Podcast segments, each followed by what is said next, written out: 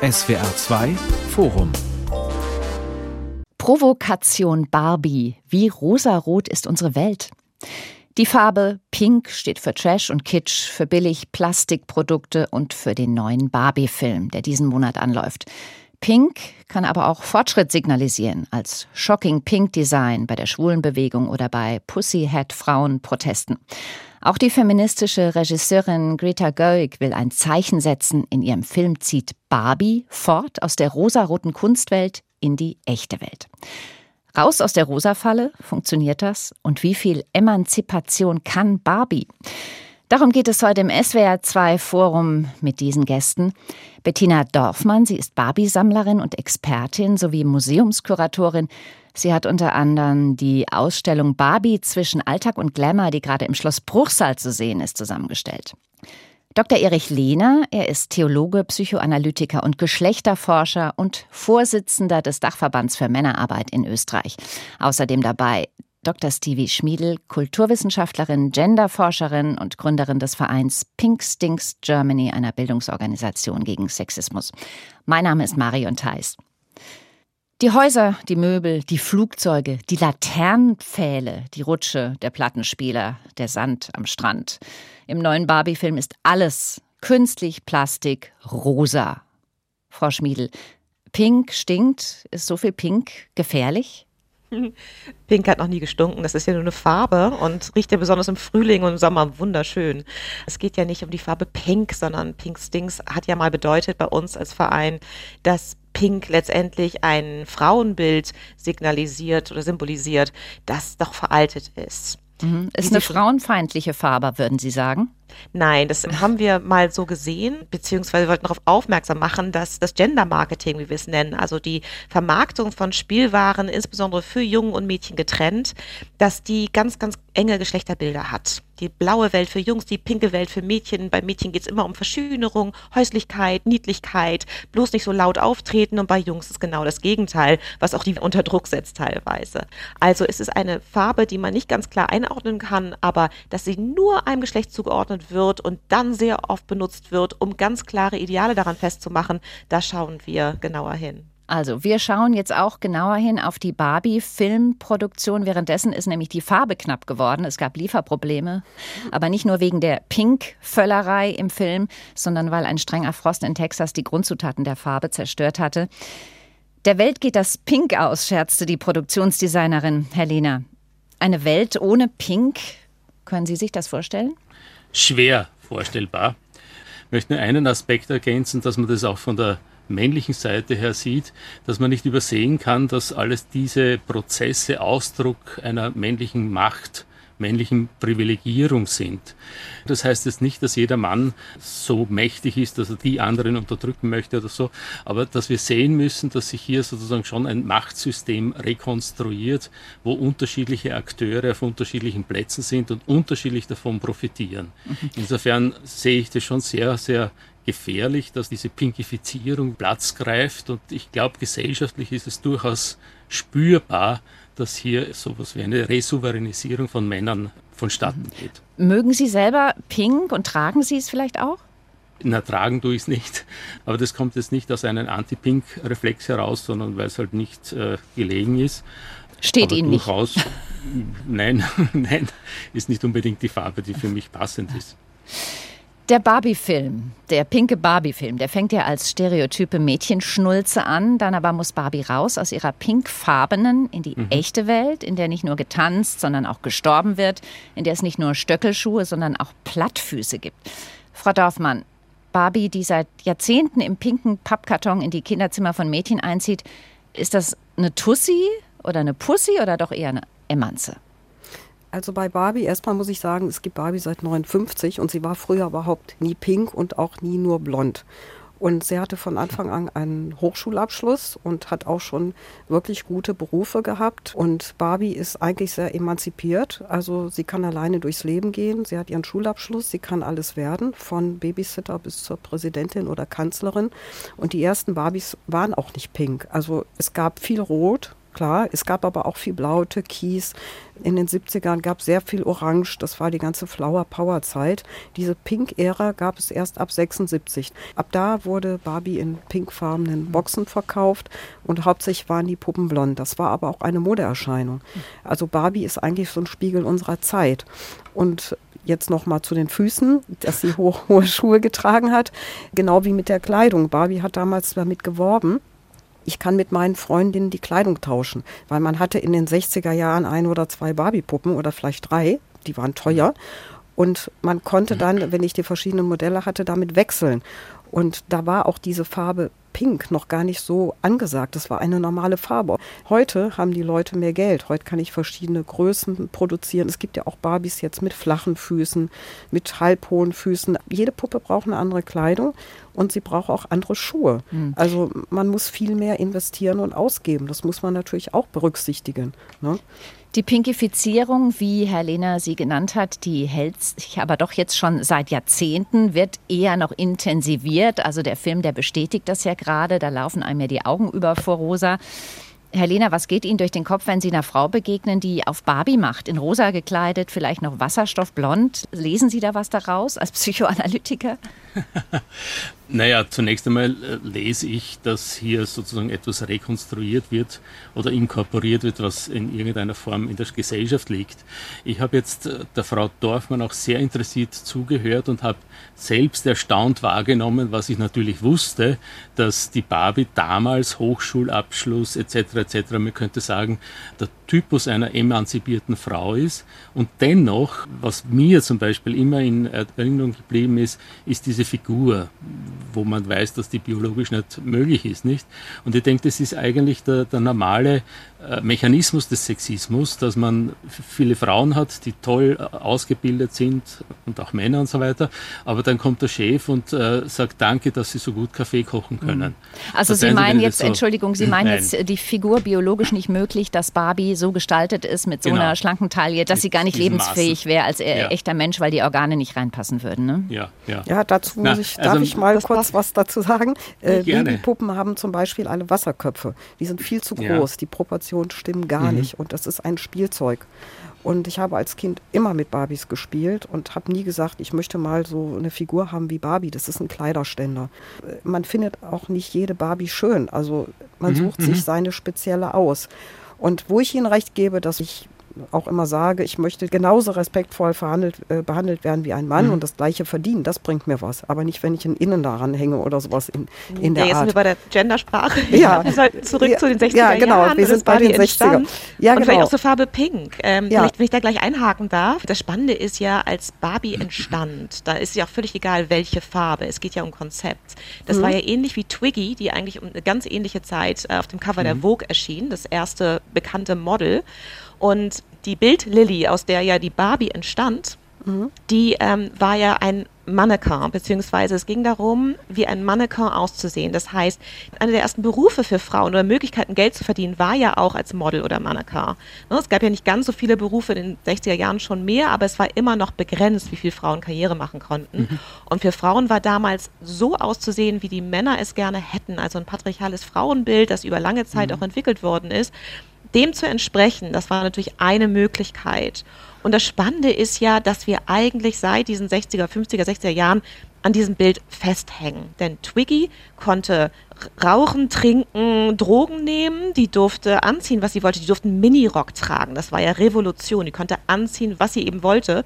Aber dabei musste sie so unglaublich schlank sein, wie eigentlich kaum eine Frau schlank ist. Darf ich da, da einhaken? Zu Beginn des Barbie-Films nämlich spielen vor langer, langer Zeit kleine Mädchen mit Barbie-Puppen und dann erscheinen zwischen den spielenden Mädchen zwei ellenlange Plastikbeine in High Heels. Hm. Ja, mhm. genau, aber darum geht es ja. Das ist ja das Spannende, weil wenn ich, äh, natürlich gibt es inzwischen diverse Barbies mit platten Füßen und so weiter, aber wenn ich, wie heute Morgen übrigens, äh, in einen Spielwarenladen gehe, und zwar wohne ich in einem ziemlich durchmischten Stadtteil, in dem es viele AkademikerInnen gibt, das mhm. heißt, man müsste hier eigentlich so was Modernes finden, da gibt es keine einzige diverse Barbie. Das sind PR- ähm, Instrumente, um Barbie besser zu vermarkten, gerade in einer Zeit nach MeToo, in dem wir mhm. mehr über Gender Diversity sprechen.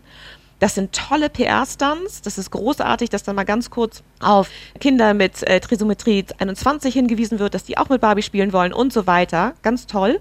Aber letztendlich ist ja ein überzogenes Frauenbild von Anfang an das Kernprojekt von Barbie gewesen. Und wenn dann Mattel so spannende Pressemitteilungen hatte wie vor kurzem, dass ihre genderneutrale Barbie leider nicht funktioniert hat, dann muss man sich nur auf die Accessoires dieser Puppe schauen die auch sehr wenige waren, die nicht besonders modisch waren, dass es gar kein Wunder ist, dass die auch nicht funktionieren konnte.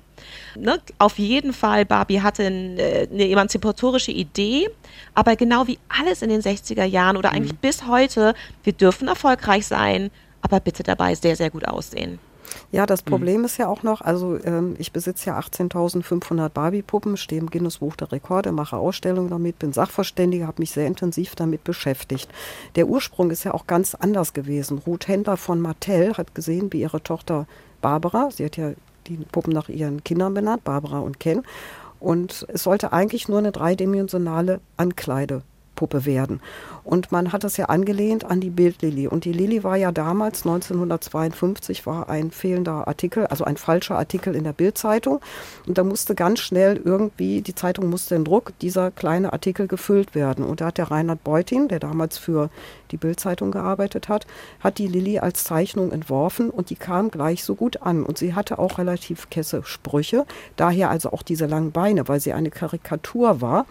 Sie steht zum Beispiel vor dem Abwasch in ihren hohen Hacken und sagte dann irgendwie 1952, ich glaube, ich muss doch heiraten, immer dieser Abwasch. So ungefähr, das kann ja dann der Mann machen. Und das war ja damals auch schon so ein kleiner Ausbruch. Und Karikaturen sind ja immer sehr überzeichnet. Und es gibt auch alte Dokumentationsfilme von Mattel, wo die wirklich geguckt haben, wonach greifen die Kinder. Die Kinder, also ein Spielzeug muss spielgerecht sein. Die langen Beine war ein guter Griff. Die Schuhe, wenn man kleinere Puppen hat, kürzere Beine, die Kinder nehmen die ja immer so an den Beinen und führen die. Ja, aber gut, Frau Dorfmann, darf ich Sie kurz unterbrechen? Ja? Wir haben Studien, gerade jetzt nach der Pandemie, 50 Prozent mehr Essstörungen im Land unter jungen Frauen als Also ich habe äh, jetzt gerade gehört, dass die alle äh, hier viel zu dick sind, gerade die Frauen. Vor 14 die, Tagen die erwachsenen Frauen vielleicht, ja. aber unter Jugendlichen und Kindern haben wir massive Zahlen an Ja, aber das kann man ja nicht der, der Barbie ankreiden. Also man kann man, es nicht der Barbie alleine nee, ankreiden, also sondern am gesamten so die, die Frauenrollenbild. ja, in den Zeitungen, ja. die Models oder so. Oder was man wirklich ja, so im Fernsehen Barbie funktioniert kriegt. doch als Abbild der aktuellen Mode- Nein. und Frauenbild. Also Die hat nach wie vor ein Thigh Gap, die ist nach wie vor also Thighback ist die Lücke zwischen den Oberschenkeln, die ist unglaublich schlank und hat keine normalen Proportionen und dass die nicht griffig ist, das ist sehr nett gedacht, aber ich ja, glaube, daran ist, alleine kann äh, es ja nicht liegen. Nee, nee, weil es gibt ja auch andere Modepuppen. Es gibt ja jetzt auch dickere und dünnere Barbies und längere und kleinere und äh, es gibt äh, Barbies mit Beinprothesen. Ja, aber die gibt es doch nicht wirklich, Frau Dorfmann. Da müssen wir uns doch nicht drüber unterhalten. Das sind PR-Statements. Gehen Sie nein, doch nein, in einen Laden gehen rein. Die gibt nein, es ja, das, weil, ja, Ich würde dazu gerne anmerken. Sie müssen mal gucken, wie, was ich in meinen Ausstellungen habe, was es da für Puppen gibt, was natürlich da angeboten gibt wird. Es die, aber die werden ja, auch nicht im Laden angeboten. Natürlich. Gehen Sie auf die Mattel-Seite. Da ja. haben Sie, scrollen Sie ewig, bis Sie zu der diversen Barbie kommen. Ja, das sind wenn, ganz kluge PR-Statements. Warum ist denn zum Beispiel die Down-Syndrom-Barbie? Wissen Sie, wie schwer das ist, eine zu bekommen? Die sind sofort ausverkauft. Hm. Sofort. Ja. Und gehen Sie mal in andere EU-Länder oder Länder. Dort finden Sie das im Geschäft. Die Deutschen, die kaufen halt nur Feen und Prinzessinnen und schöne Frauen und, und sowas in der Art. Das soll alles nur lieb und nett sein.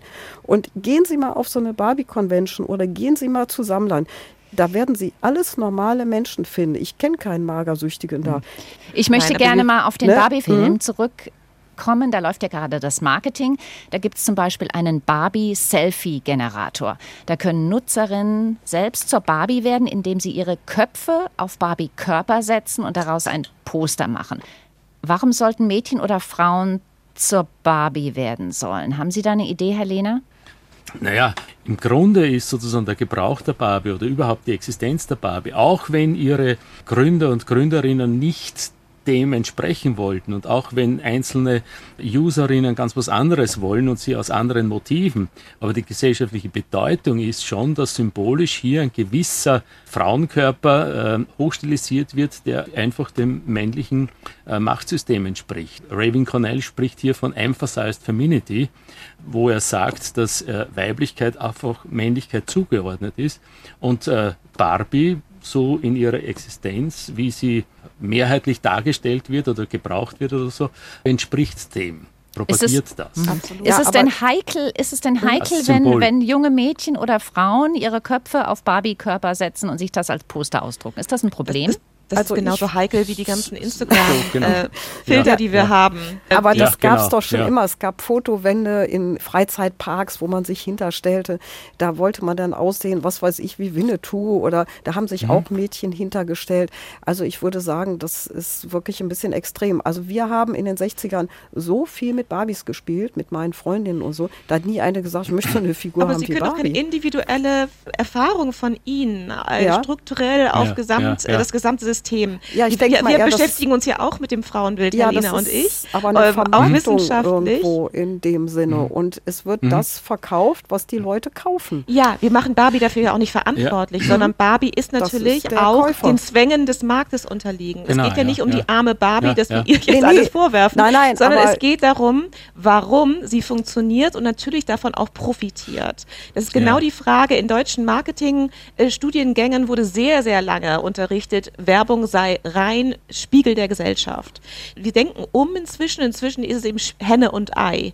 Letztendlich kann auch Werbung mhm. selber und Marketing was Produktives leisten, indem mhm. sie äh, diverse mhm. Werbung schalten zum Beispiel. Und äh, genau da ist doch die große Frage, warum wir uns von diesem patriarchalen Bild, das Helena gezeichnet hat, nämlich diese mhm. Frau hat kaum Muskeln oder wenn sehr schlanke Muskeln, mhm. ne? sie hat vielleicht Kompetenzen. In Barbie-Film gibt es ja auch eine Anwältin und eine Präsidentin und so weiter. Aber die darf sie nur innehaben, wenn sie dabei super, super klasse aussieht. Sie soll immer noch irgendwo ein bisschen lieblich sein und vor allen Dingen die ganze Zeit lächeln. Sie wissen das selber, ja, wie schwer es Frauen haben, ihre Gehälter zu verhandeln, äh, stark aufzutreten, laut aufzutreten. Dann heißt es immer so, oh, bitte nicht ganz so feministisch oder bossy. Aber, aber was ist denn jetzt mit Ken? Der ist ja auch schön. Oder wenn ich Action Ja, aber wir sprechen jetzt über Barbie. Oder, oder das ist ja ein anderes Thema, Nein, aber lassen ja, ja, uns auch mal bei Barbie bleiben. Aber weil man sich da Na. immer so, also gehe ich mal davon aus, also ich würde jetzt nie so aussehen wollen wie Barbie. Ich kenne jetzt auch nicht in dem ganzen Sammlerkreis und die Leute, die sich intensiv damit beschäftigen. Ich arbeite auch am Museum, ich mache pädagogische Arbeiten mit den Kindern, ich bin Kuratorin da.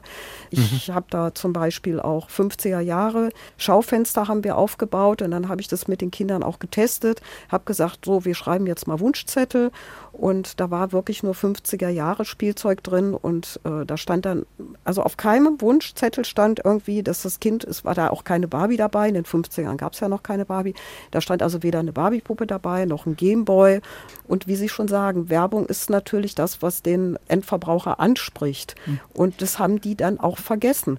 Aber dass man das so darauf projiziert, so extrem, weil das ist ja eine Plastikpuppe. Wenn ich die ausziehe, die sieht aus wie eine Schneiderpuppe. Also ich habe diese Verbindung gar nicht.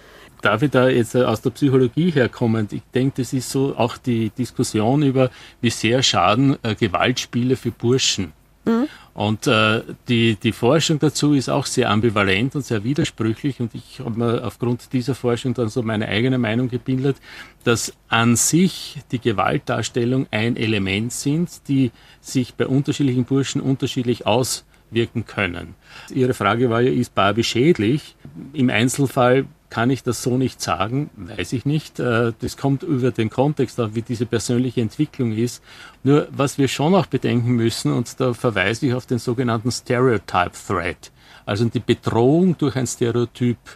Diese Bedrohung durch ein Stereotyp haben wir bei Minderheiten, also bei äh, hierarchisch untergeordneten Gruppen, zum Beispiel bei mhm. Afroamerikanern. Wenn ich dort sozusagen die Salience, wie es so heißt, wenn ich das plötzlich bei irgendeiner Prüfung, zum Beispiel, wir haben jetzt einen Mathe-Test und ich weiß, dass hier Afroamerikaner ein Problem haben, dann werden die in der Gruppe schlechter abschneiden. Mhm. Und es gibt jetzt ganz spannende Forschungen, die zum Beispiel Männer und Frauen getestet haben über ihre Berufswünsche mhm. und denen vor dieser Testung der Kontrollgruppe aufs Handy typische weibliche Stereotype zugeschickt. Also die, die, die Mutter und, und die Nährende und so weiter, nicht? Mhm. Und äh, was man dann gesehen hat, ist, dass die Frauen dieser Gruppe signifikant weniger irgendwelche Karriereberufe angegeben haben, also ein Aufstieg. Mhm. Sie haben dann eher soziale Berufe angelangt, aber haben sicher nicht gesagt, sie wollen irgendwie Chefin und dergleichen werden. Der Traum von Grundschülerinnen ist ja auch nach wie vor Model werden, das ist immer noch einer ja. der Top-Wünsche. Model und dann Prinzessin. Ja, absolut, ja.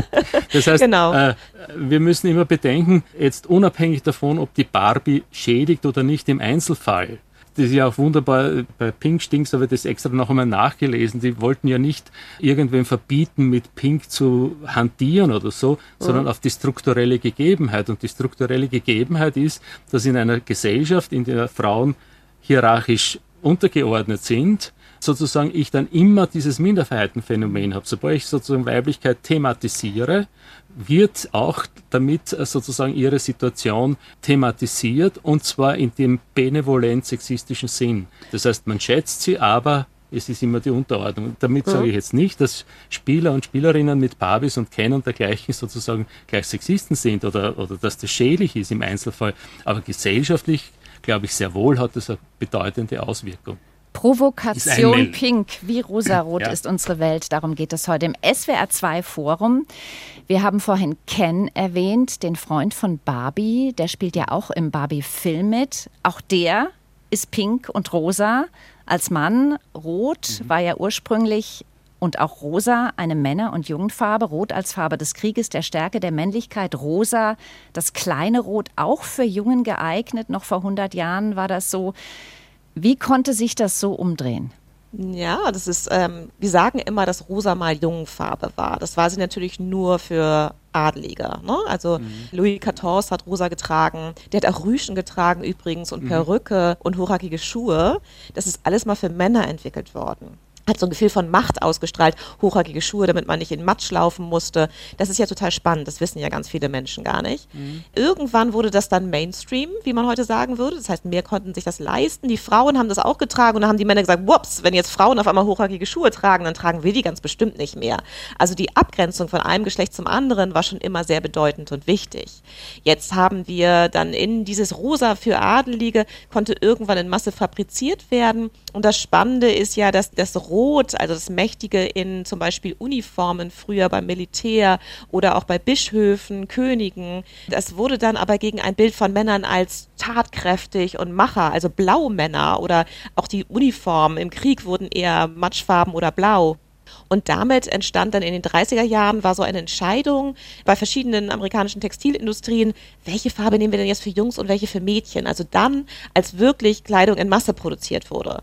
Und da sagte man, Mensch, äh, Blau ist doch eigentlich die viel männlichere Farbe. Da wurde vergessen, dass früher Marienblau eigentlich für die Jungfrau Maria ähm, mhm. stand. Mhm. Und so wurde dann eben Blau die Massenfarbe für Jungs, denn letztendlich fing in den 30er Jahren das Gender Marketing an, obwohl es natürlich mit den steigenden Konsum in den letzten 20 Jahren gerade unter Kindern oder mehr Geld, das man für Kinder hatte, nochmal sich absolut gerade in Deutschland in den letzten 20 Jahren intensiviert mhm. hat. Herr Lena, kann man denn heutzutage Jungs mit Rosa, mit Barbies, mit pinken Spielsachen, mit Kleidern reizen? So aus meinem Umfeld, so was meine Erfahrung ist und die Studienlage ist nicht, nein. Da ist eher die Gefahr, dass man äh, sie damit abstößt ja. Mit Aber welcher die, Begründung? Die, Hat das diese Konnotation, du bist ja, dann kein ja. Kerl, ist das so? Du bist vielleicht schwul? Du bist dann kein, genau. Also wenn ich jetzt so an meine Schulerfahrungen oder Arbeit mit Schulen denke, dann ist eines der, Michael Kimmel hat das schon gesagt, eines der, der furchtbarsten Schimpfwörter ist schwul, du Schwuler und alles, was so in die Richtung geht. Mittlerweile hat sich das bei uns in Österreich, das ist ja auch sehr schnelllebig unter Jugendlichen ein bisschen geändert. Gibt es andere Schimpfwörter, aber es ist nach wie vor ein prominentes. Und die Angst, die dahinter steckt, ist schon so diese Verweiblichung und äh, Frau Schmiedl möchte nur äh, ergänzen, dass diese Rose ja eigentlich vom Purpur kommt, Königs, Kardinalspurpur. Sie haben auch genau. die Kirche genannt, wunderbar, ja. Ihr wollt ja. nur diese wertvolle, die man für die Mächtigkeit, für mächtige Männer verwendet hat. Und dann wird das Ganze zum Marineblau und so. Insofern, Burschen sehen wir schon. Und ich weiß von einer Studie, wo man versucht hat, Farben fürs Wohlbefinden herauszu bringen, äh, wo man auch in Gefängnissen versucht hat, mit Farben zu arbeiten und äh, die rosafarbene Gefängniszelle von keinem der Gefangenen, ich sage jetzt bewusst männlichen Gefangenen, genommen worden ist. Also es gibt schon so diese Angst, da werde ich dann irgendwie verschwult oder so. Und ja, auch berechtigt. Also nicht, nicht verschwult zu werden, sondern ja, ja. berechtigte Angst, ähm, abgewertet zu werden. Genau, nicht umsonst ja, ist absolut. Pussy ja ein Schimpfwort ne, für ja, Jungs. Genau, ja, also das weibliche Geschlecht ist, ähm, es ist nicht schlimmer, als wie ein Mädchen zu sein. Ein, genau. Mädchen darf eher ein Tomboy sein, also eher mhm. wie ein Kerl. Das hat heutzutage mhm. fast einen kleinen Wert. Aber mhm, Jungs dürfen auf gar keinen Fall ähm, sich um ihre Gefühle kümmern. Wir wissen, dass Jungs in der ersten Klasse schon weniger ja. emotionales Vokabular haben als Mädchen, weil sie einfach nicht in Spielwelten angesprochen werden, die mit Kümmern, Sorgen, Pflegen zu tun mhm. haben, mhm. sondern immer auf Aktion getrimmt sind. Und das ist ein genau, Riesenproblem. Wir wissen, ja, Depressionen sind männlich. Ne? Wir haben mehr Suizide unter Männern, mehr Alkoholmissbrauch, Drogenmissbrauch, Spielsucht. Das ein, gerade in der Gesundheitsvorsorge ein riesiges Problem, dass es nach wie vor männlich ist, hart zu sein, nicht mhm. weich zu sein, bloß nicht rosa. Und den, einer der größten Erfolge meiner Zeit bei Pink Stings war ein Theaterstück, mit dem wir bundesweit, gefördert vom Bundesfamilienministerium, durch Schulen gezogen sind. Und das hieß David und sein rosa Pony von einem kleinen Jungen, der ein rosa mhm. Pony liebt, ein Spielzeug und äh, dafür wahnsinnig gemobbt wird, bis sein bester Freund, eher so der Fußballjunge, sich neben ihn stellt und sagt, Mensch, rosa ist doch nur eine Farbe, jetzt lasst ihn doch mal. Das heißt gar nicht, wir sind nicht falsch verstehen, dass jetzt alle Jungs rosa tragen müssen, sondern mhm. es geht darum, diejenigen, die sagen, oh, meine Schwester ist so toll, ich will auch sein wie meine Schwester, ich will auch so ein Kleid haben wie sie oder ich will auch mir die Nägel lackieren, ich will, was ja mhm. erwachsene Männer heute alles dürfen, das ist ja das Verrückte. Mhm. Erwachsene Männer pflegen, sorgen oder versuchen es auf jeden Fall, obwohl sie es nie gelernt haben, was ja auch oft zu Konflikten führt. Mhm. Sie äh, tragen Nagellack inzwischen wieder, sie dürfen sich schminken, auf jeden Fall so ein bisschen und trotzdem kleinen Jungen ist das absolut verwehrt. Mhm. Und also, da müssen wir dringend ran. Wollte ich auch noch mal was mhm. sagen dazu. Und das ist eigentlich, finde ich wieder, weil ich wieder mal die Barbie verteidigen muss, diese ganze Sammler ja, Community, die es da gibt, die ist ja offen für alle, für Männer, für Frauen. Und wir haben wirklich so viele Männer. Wir haben auch, wo, wo der Mann sammelt und die Frau nicht. Wir haben natürlich auch Schwule dabei. Aber das interessiert auch keinen in dieser ähm, Sammlergemeinschaft. Und es ist so, die geht ja weltweit. Wir haben das ja bis, bis USA, in Europa. Und das sind Leute, die beschäftigen sich halt damit. Und eben auch, wie es jetzt gesagt ist, dass der Mann das nicht darf und das nicht darf oder die Frau hat so zu sein und zu erscheinen. Und das ist halt alles das, was Barbie ja eigentlich so bereitet, dass mhm. man das also so machen kann, wie man will. Hier in Deutschland mhm. gibt es halt das kleine Sortiment. Aber es gibt ja auch hier diese ganz berühmten Frauen, die dann was bewirkt haben, Astronautinnen und äh, prominenten Puppen, die dann auch als Barbie-Puppe verkauft werden. Da kann ein Mann auf die Messe gehen und kann sich eine Puppe kaufen, kann sich anziehen, wie er will. Da ja. geht es halt eigentlich um diese Sache. Ja. Und das, mhm. finde ich, ist eigentlich ein sehr wichtiger Aspekt. Sie sagen, es kann sich jeder anziehen, wie er will. So sollte es optimalerweise sein. Männer lackieren sich heute auch ihre Nägel pink. Das dürfen die alle. Jungs dürfen es noch nicht, woran auch immer das hängt. Aber wenn gerade so ein Ken im Barbie-Film auch in rosa daherkommt, ist das vielleicht ein Schritt in die richtige Richtung? Ja, auf jeden Fall. Also, weil äh, die Puppen, die gibt es ja schon zu kaufen. Und äh, das ist eigentlich, er hat ein Surfbrett zum Beispiel in diesem rosa Surfanzug, also diese Shorts und dieses Freizeithemd. Also sowas gibt es ja auch zu kaufen schon in den Geschäften. Also das ist nicht, dass es das nicht gibt. Und ich denke mal, das ist aber auch so eine Modeerscheinung, wie man äh, gekleidet wurde. Äh, früher hatte mhm. man ganz lange Röcke getragen, dann äh, Anfang der 60er gingen sie noch übers Knie, dann kam die Flower Power Zeit. Nur immer, ob sie so angenommen werden. Ne? Und ich finde jetzt auch Twiggy da zu verdammen. Ich verdamme Gut, sie ja gar nicht. Nee, ich, ich meine, nur zu erklären. Und auch ja, Barbie verdamme ich nicht, sondern ich versuche nur zu erklären, ja, wie gibt, diese Phänomene, mhm. äh, ja, ja, aber es gibt äh, jetzt mhm. dickere Barbies, da warte ich ja dann schon mal, dann hat Barbie bestimmt jetzt dazu beigetragen, dass die Menschen fettleibig werden. Mhm. Ich finde, da muss die Aufklärung muss mal irgendwo ein bisschen anders auch stattfinden, vielleicht in den Familien. Was auch noch wichtig ist, wir haben zum Beispiel auch mit der Ausstellung Busy Girl Barbie macht Karriere, hatten wir hier in Rating schwer vermittelbare Frauen die also gar nicht mehr vermittelt war, waren vom Arbeitsamt. Und durch die Barbie sind wir an diese Frauen rangekommen. Die kamen, sagten im Moment Barbie und dann haben wir gezeigt, was es für Berufe gibt. Es gibt ja Berufe aller Art. Ja, lassen Sie uns noch mal darauf zurückkommen, was Sie vorhin gesagt haben, Frau Dorfmann, nämlich, mhm. dass es ja darauf ankommt, was die Menschen einfach in Deutschland kaufen. Sie haben genau. gesagt, in Deutschland gehen vor allen Dingen die blonden und die mhm. rosa Barbies, die ganzen rosa Spielsachen für Mädchen, die ja. werden hier gekauft wie verrückt. Mhm. Woran liegt das? Ich denke mal, das ist hier so unsere Gesellschaft. Äh, das ist so in Deutschland. Weil man merkt das auch, die Frauen werden auch immer so ein bisschen reduziert aufs Kinderkriegen und am besten zu Hause bleiben. Ähm, ich habe das gesehen, ich habe meine Tochter bekommen, da war ich 30 und ich hatte anderthalb Jahre Erziehungsurlaub und äh, meine Tochter ist im September geboren. Da hieß es ja, die kommt erst mit äh, vier in den Kindergarten. Also war da ja schon mal damals meine Stelle, konnte gar nicht so lange freigehalten werden. Heute ist es ja alles ein bisschen anders.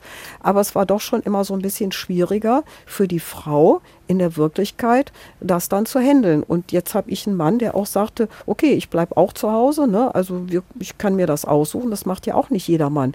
Und ähm, ähm, weil die auch diesen Druck dann vielleicht haben. Ne? Die Frage ist ja, wie so ändern das, wir das? Kein ja, Rosa also, mehr, Rosa verbannen, damit ja, alle die gleiche Chance nee, haben? Das hat nichts ja, ja, nichts mit Rosa zu tun. Also nee, eben, ja. wichtig genau, ist jetzt zu schauen, was für Strukturen haben wir in Deutschland. Wir haben genau. 7% Frauen in den Vorständen von Familienunternehmen wir sind europaweit mit im Schlusslicht, was äh, Frauenförderung angeht, was äh, mhm. Gleichstellung angeht. Wir haben ganz viele Bereiche, in denen es genau. gerade wieder rückwärts geht. Genau. Wir haben wirklich so einen Zenit überschritten. Wir haben, müssen wirklich wieder für manche Frauenrechte kämpfen. Das Zum stimmt. Beispiel haben wir noch die Hälfte der Schwangerschaftsabbruchstellen, die wir vor 20 Jahren hatten. Mhm. Wir haben nach wie vor keine Anrechnungen von Pflegezeiten auf die Rente.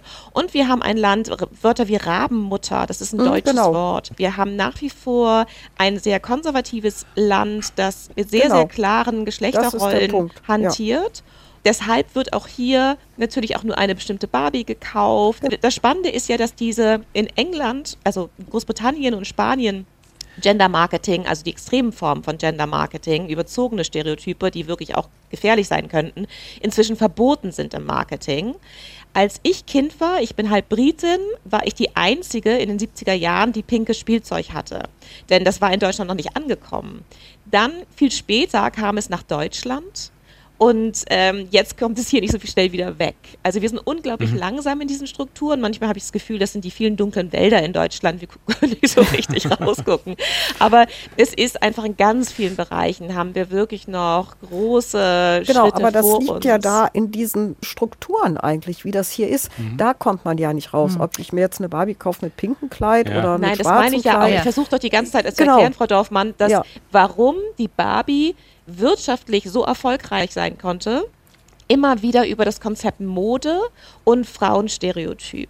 Also letztendlich mhm. auch, wenn in Amerika vielleicht in manchen Läden, also in Kalifornien zum Beispiel, mehr diverse Barbies zu kaufen sind, ist der Haupterfolg der Barbie immer noch ein kapitalistisches Konzept und dieser Kapitalismus, den ich überhaupt nicht als Ganzes kritisiere, sondern einfach nur versuche zu erklären, wie es funktioniert, ist, 80 Prozent der Waren und Dienstleistungen sind immer noch, werden immer noch von Frauen konsumiert. Und wenn diese Frauen, sagt Laurie Penny in so einem schönen Zitat, eines Morgens aufwachen würden und sich darum Dreck scheren würden, wie sie aussehen oder was andere von ihnen denken, dann würde der Kapitalismus zusammenbrechen, die Weltwirtschaft. Mhm. Also letztendlich haben wir immer noch ein ganz klares Frauenbild und so funktioniert unsere Gesellschaft Gesellschaft nach wie vor, über eine bestimmte Stabilität, eine Anforderung, die Frauen sich stellen und damit eben sich öfter entschuldigen, viel öfter als Männer, auch wenn sie gar nicht schuldig sind. Mhm viel mhm. mehr sich zurücknehmen und auf dem Arbeitsplatz eben vorsichtiger sind, nach wie vor nicht so viel verdienen wie Männer. Wir haben noch das Ehegattensplitting. Wir haben, jetzt äh, geht es ums Elterngeld, das gekürzt werden sollen, das natürlich auch eher wieder Frauen trifft. Also wir haben noch ganz, ganz, ganz große Debatten, gerade in Deutschland und, und, und deshalb natürlich auch der Erfolg von Barbie hier. Genau, wenn wir da früh anfangen mit unseren Kindern, wenn wir früh anfangen mit unseren Kindern, wir haben geredet über gendergerechtes Spielzeug, über neutrales Spielzeug, über Farben, die für alle da sein sollen. Sie hatten angesprochen, eben Frau Schmiedel, geschlechtsspezifische Spielzeugwerbung. In Spanien gibt es einen Kodex dagegen. Würde sowas helfen, auch bei uns?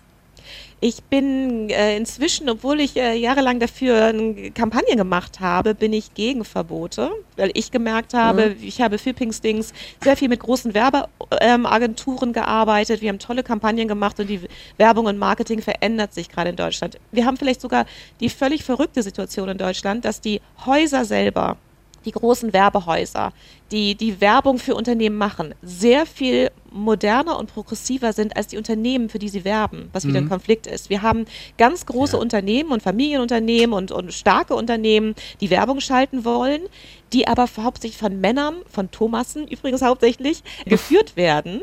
Und die haben meistens eine Frau zu Hause, die Hausfrau ist, die kann sich das mhm. auch leisten und die können sich gar nicht vorstellen, dass es da draußen andere Zielgruppen gibt. Jetzt treffen die auf Werbeagenturen, in denen gegendert wird, in denen äh, Gleichstellung vorangetrieben wird und erwarten dann von den Kreativteams, dass die Werbung bauen wie aus den 60er Jahren. Und da sind wir im großen Konflikt, denn natürlich müssen die machen, was der Kunde möchte. Also mhm. insofern müssen wir in die großen Unternehmen rein. Da muss sich mehr bewegen. Denn letztendlich ist Diversität auch ein Erfolgsfaktor. Auch das müssen wir immer wieder verkünden. Die sperren sich da oft noch sehr. Und ich denke, wir sehen es mhm. ja im Moment, wirtschaftlich geht Deutschland auch bisschen bergab. Vielleicht ist wir jetzt an einer Zeit, wo wir oft dringend da modernisieren müssen. Ja, und es mhm. muss auf jeden Fall auch bei der Bevölkerung irgendwie mal ankommen, dass man vielleicht auch mal sagt, äh, also das möchte ich jetzt nicht mehr und ich wehre mich dagegen. Also indem ich das jetzt vielleicht nicht kaufe oder wenn ich jetzt wieder die Barbie nehme, es gibt ja äh, zig Beispiele, dann kaufe ich eben nicht die äh, Barbie im Geschäft, sondern bestelle sie irgendwo und ich kann sie ja schon in Holland oder irgendwo bestellen. Wir haben ja EU, ist ja kein Problem, da kriege ich ja schon viel mehr Jobs und auch farbige Barbies mhm. und da habe ich ein viel größeres Angebot als jetzt hier zum Beispiel. Ne? Mhm. Und äh, wenn man das Aber darüber vielleicht auch macht. Aber es ist Henne und Ei nach wie vor. Ja gut, ja, aber nein, man muss ja irgendwo mal anfangen. Ne? Herr Lehner. Ja, ja, um dagegen jetzt anzukämpfen oder das zu verändern, reicht es nicht, dass wir jetzt mit der, so früh wie möglich mit den Jungen anfangen. Das soll man mit Jungen und Mädchen, keine Frage in die Schule gehen. Wir müssen aber dort gehen, wo die Macht in der Gesellschaft sieht und das sind einfach die erwachsenen Männer. Und hier würde ich dann sagen, alles das, was die Frau Schmiedl vorher für Frauen gefordert hat, würde ich noch ergänzen, dass man Männlichkeiten verändert. Ich sage sehr bewusst nicht Männer, das ist schwierig, Personen zu verändern, aber Männlichkeitsmuster. Mhm, genau. Und das heißt Männerpolitik. Männerpolitik, die eben darauf aus ist, dass, äh, ich habe es auf den Slogan einmal gebracht, worum es geht, ist halbe halbe beginnend bei der Karenz, in Österreich heißt es Karenz, in, ich glaube in Deutschland heißt es der Elternurlaub oder so irgendwie. Elternzeit. Ja, genau. Elternzeit, ja. Beginnend bei, bei Elternzeit, endend bei den Aufsichtsräten. Das heißt, das die heißt, Eltern sind hier in erster Linie mal gefragt als allererster Ansprechpartner, meinen Sie? Genau. Und bevor man mit den Kindern arbeitet, braucht man sozusagen diese Partnerschaftlichkeit der Eltern. Genau, das äh, ist das, halbe, was ich halbe, sage. Genau. Aber da das ist die Strukturveränderung, vor ja. die wir immer zurückschrecken. Ja? Die Frau Schmidt hat vorher die deutsche Situation dargestellt. Dann haben wir gedacht, mh, hm, wir haben in Österreich gerade eine feministische Diskussion gehabt, wo wir das Schlusslicht sind. Also wir wollen jetzt nicht streiten, wer das Schlusslicht ja. ist in diesen okay. Dingen. Aber ich denke, dass die Gesellschaftssituationen alle ungleich sind. Und ich denke, wir dürfen bei allen Frauenförderungen nicht vergessen, dass es auch darum geht, Männer zu verändern. Und wir wissen heute beispielsweise, dass familienorientierte Männer, die andere Männlichkeiten entwickeln, Männlichkeiten, wo dann sehr wohl die Barbie, würde ich sagen, obsolet wird sagen wir jetzt einmal so, oder rosa-blau obsolet wird, mhm. weil einfach in der Familie Gleichstellung herrscht, weil diese Kinder anders groß werden. Genau. Das kann man alles belegen mhm. mittlerweile. Ja. ja. Also. Und natürlich, das, äh, verzeihen Sie, wenn ich das so sage, das soll jetzt nicht wieder aufs Individuum sozusagen abgeschlossen sein, sondern das Privat ist politisch, dass Männer genauso wie Frauen zu Hause bleiben, genauso auf den verschiedensten Ebenen Sorgearbeit übernehmen und dadurch an, Genau, genau. Ja. Und dadurch andere Männlichkeitsbilder in der und Gesellschaft Wenn man das den, den? Kindern auch schon so vorlebt und das in der Wirklichkeit so ist, Ganz dann nehmen genau. die das auch anders an. Ja, dann Vorbilder werden sie auch Barbie wichtig. und ja. Ja. und Game aber und, wirkliche und Vorbilder, Spiele anders, richtige Menschen. anders. Weil, Weil ich bin wie, wie Sie alle dagegen, dass man irgendwas verbietet, das ist schwierig in unserer ja. Gesellschaft und das funktioniert das heute wird dann so wieder heimlich gemacht. Weil wir bei ja. Vorbildern sind und schon relativ fortgeschritten in der Zeit. Ah, ja. Daniel Craig ist bei der Weltpremiere des Bond-Films No Time to Die vor fast zwei Jahren im himbeerfarbenen Samtsacko über den roten Teppich gelaufen. Ja, Bond, eine der männlichsten Figuren der Filmgeschichte, in rosa. Ist das ein gutes Zeichen? Ja, finde ich sehr gut. Jein. Ja. Äh, warum ja. Jein? Ja, dass ein Mann sowas macht das Nein, dass wir uns nicht täuschen sollten. Natürlich gibt es Männer, die sich die Fingernägel lackieren, die mit Puppen spielen und so weiter. Wir müssen aber genau hinschauen, das sind bestimmte Milieus, bestimmte Gruppen. Ja, und es gibt aber andere Gruppen, wo das völlig unmöglich ist. Ja. Und wenn es bei Burschen nicht möglich ist, äh, so etwas zu tun oder schwieriger ist, dann deshalb, weil die gerade dabei sind, hegemonale Männlichkeit zu lernen. Ja, und ja. in diesem Lernprozess ist sowas ein No-Go. Der schwache Bursch in einer Klasse kann sich nicht einfach mit den Mädchen verbünden, weil dann ist er ganz durch. Der Starke kann das machen. Daniel Craig kann es sich leisten. Und der Das Boris Becker mit seinem Rock auch. Aber ich habe genügend Burschen gehabt, die auch mit Röcken gehen hätten wollen, aber die haben das nicht überlebt. Wenn sie dann wirklich auf ein Zeltfest in Österreich, Deutschland wird es dementsprechend auch gehen. Aber wir müssen genau hinschauen. Von daher ist es eben so wichtig, nicht nur aufzuklären, sondern Aufklärung ist gut auf dem Hintergrund einer Strukturveränderung. Diese Ja, aber ich glaube, es geht auch ganz doll um Niedrigschwelligkeit. Das ist genau das Thema, Herr Lehner. Also, Ja. was Sie eben auch schon ansprachen. Ne? Wir haben in akademischen Diskursen, wir haben die feministischen Organisationen, die unglaublich akademisch und auch links daherkommen. Und wir müssen Mhm. wirklich schauen, dass wir die Menschen mitnehmen. Denn wir haben Genau, immer ja. mehr Gegenden in Deutschland, in denen es antifeministisch zugeht. Wir haben 26 Prozent Antifeminismus ja, in Deutschland absolut. und Österreich. Und es ist ein Backlash natürlich auch gegen einen sehr akademisierter Diskurs. Und Mhm. wir müssen schauen, dass wir witzig sind, dass wir gute Kampagnen machen und diejenigen, Mhm. Ja. Mhm. die es können und es sich leisten können, versuchen etwas wegzugehen von der feministischen Blase, um in einer ganz Mhm. normalen Sprache wieder über die Themen zu diskutieren. Genau, und, Und das ist auch das der ist mein Punkt. Appell. Ja, Das wir muss müssen wirklich auf Augenhöhe auch sein. Diese rosafarbene Barbie-Offensive von Mattel und von den Partnern im Film, jetzt neue Barbie-Kollektion. Der Film mit riesiger Marketingmaschinerie, wie weit wirft er uns zurück im Kampf um Gleichstellung und Gleichberechtigung? Oder tut er das überhaupt? Ja, ich, würde sagen, dass es genau so ist wie mit Daniel Craig. Aber wenn Daniel Craig einmal in rosa über den Laufsteg läuft, was vielleicht nur einmal in den Medien ist, bleibt er trotzdem James Bond. Und Ja. äh, genauso müssen wir schauen, wenn Barbie einmal sich eine Birkenstock-Sandale anzieht, wobei Birkenstock ja ein super Kooperationspartner vom Film anscheinend ist, wird überall eingeblendet, dann müssen wir eben auch schauen, inwieweit bleibt es trotzdem eine Frau mit perfekten Zähnen, perfekten Körper, perfekten Lächeln und sind kaum Hollywood-Stars über 50 zu sehen, ganz wenige auch im deutschen Fernsehen übrigens. Wir haben einen unglaublichen Druck auf Frauen, ein bestimmtes Körperbild und äh, Frauenideal zu zeigen. Und das wird der Film auch nicht abschaffen, auch wenn da schwarze Barbies zu sehen sind, wenn Präsidentinnen als Barbies zu sehen sind und Ja. eine einzige Plus-Size-Barbie, die dann aber auch gleich sehr Plus-Size ist. Also es gibt auch nichts Normales. Also sagen wir, die Durchschnittsfrau hat 42, 44 in Deutschland. Die wird auch wenig zu sehen sein. Das heißt, wir haben nach wie vor ein Klischeebild und es ist aber nicht mehr so schlimm wie in den 50er Jahren. Vielleicht kann man sich darauf irgendwo einigen. Es geht Schritte voran, aber letztendlich ist es eine super, ähm, es ist super zusammengebaut von äh, Greta Gerwig hier, dass letztendlich das Bild nicht komplett zersprengt wird, sonst geht da keiner rein, sondern ganz kleine Schritte gemacht werden, aber richtig bahnbrechend ist es natürlich noch lange Ja, nicht. diese- Und ich stelle die- mir vor allen Dingen also- die wichtige Frage, wer gewinnt beim Vergleich rosa High Heels gegen braune Birkenstock-Pantolette bei Frauen und bei Männern? Die Frage müssen wir gar nicht beantworten. Nee. Ja. Äh, Ich meine, Heidi Klum designt auch Birkenstocks, ne? Also nur das mal. Ja, äh, ja, das, äh, wer trägt Also- heute noch High Heels, sagen wir mal Genau, so. wer trägt noch High Heels? Also ähm, Man nur trägt auf dem roten wirklich Teppich. Birkenstock, Sneaker, also es ist ja alles angesagt zum, Und äh, trotzdem auch ist zum Feinkleid, ne? Aber ja gut, der, trotzdem, der ja. Druck ist da und äh, das will ich ja auch gar nicht nehmen. Aber was ich auch so extrem finde, es gibt ja auch Sachen, die machen einfach Spaß. Wenn ich jetzt ein Playmobil-Männchen habe oder irgendwas, es soll ja trotzdem auch ein bisschen witzig und farbenfroh und Spaß machen. So soll es ja auch sein. Und der Film, denke ich mal, ist viel auch mit an die Erwachsenen gerichtet, kann ich mir so vorstellen. Dass, Ich werde ihn mir äh, auch angucken und Spaß haben dabei, auf jeden ganz Fall, sicher. also Also, das- es ist ja auch, es appelliert ja auch an uns, an eine Nostalgie, an etwas, Ja. was wir kennen. Deshalb finden wir es ja spaßig. Ich lese auch mal eine Frauenzeitschrift und ich ziehe mich Ja, auch, äh, schminke mich auch und ziehe mich hübsch an. Ja. Ähm, ich lebe ja auch in dieser Welt und möchte auch in dieser Welt Anerkennung finden. Also kein Barbie-Boykott von Ihnen, Herr Lehner, wenn Sie sich den Barbie-Film anschauen? Nein, kein Barbie-Boykott. Wenn er nach Österreich kommt, werde ich ihn mir auf jeden Fall anschauen. Kein Barbie-Boykott, sondern gesellschaftlich reflektieren und natürlich Strukturveränderung auf halbe halbe. Frau Schmiedel, Sie kennen das Buch Let's Kill Barbie von 1997, eine Schrift für neue Maßstäbe von Weiblichkeit und gegen überholte Barbie-Klischees. Haben Sie manchmal Lust, Barbie umzubringen?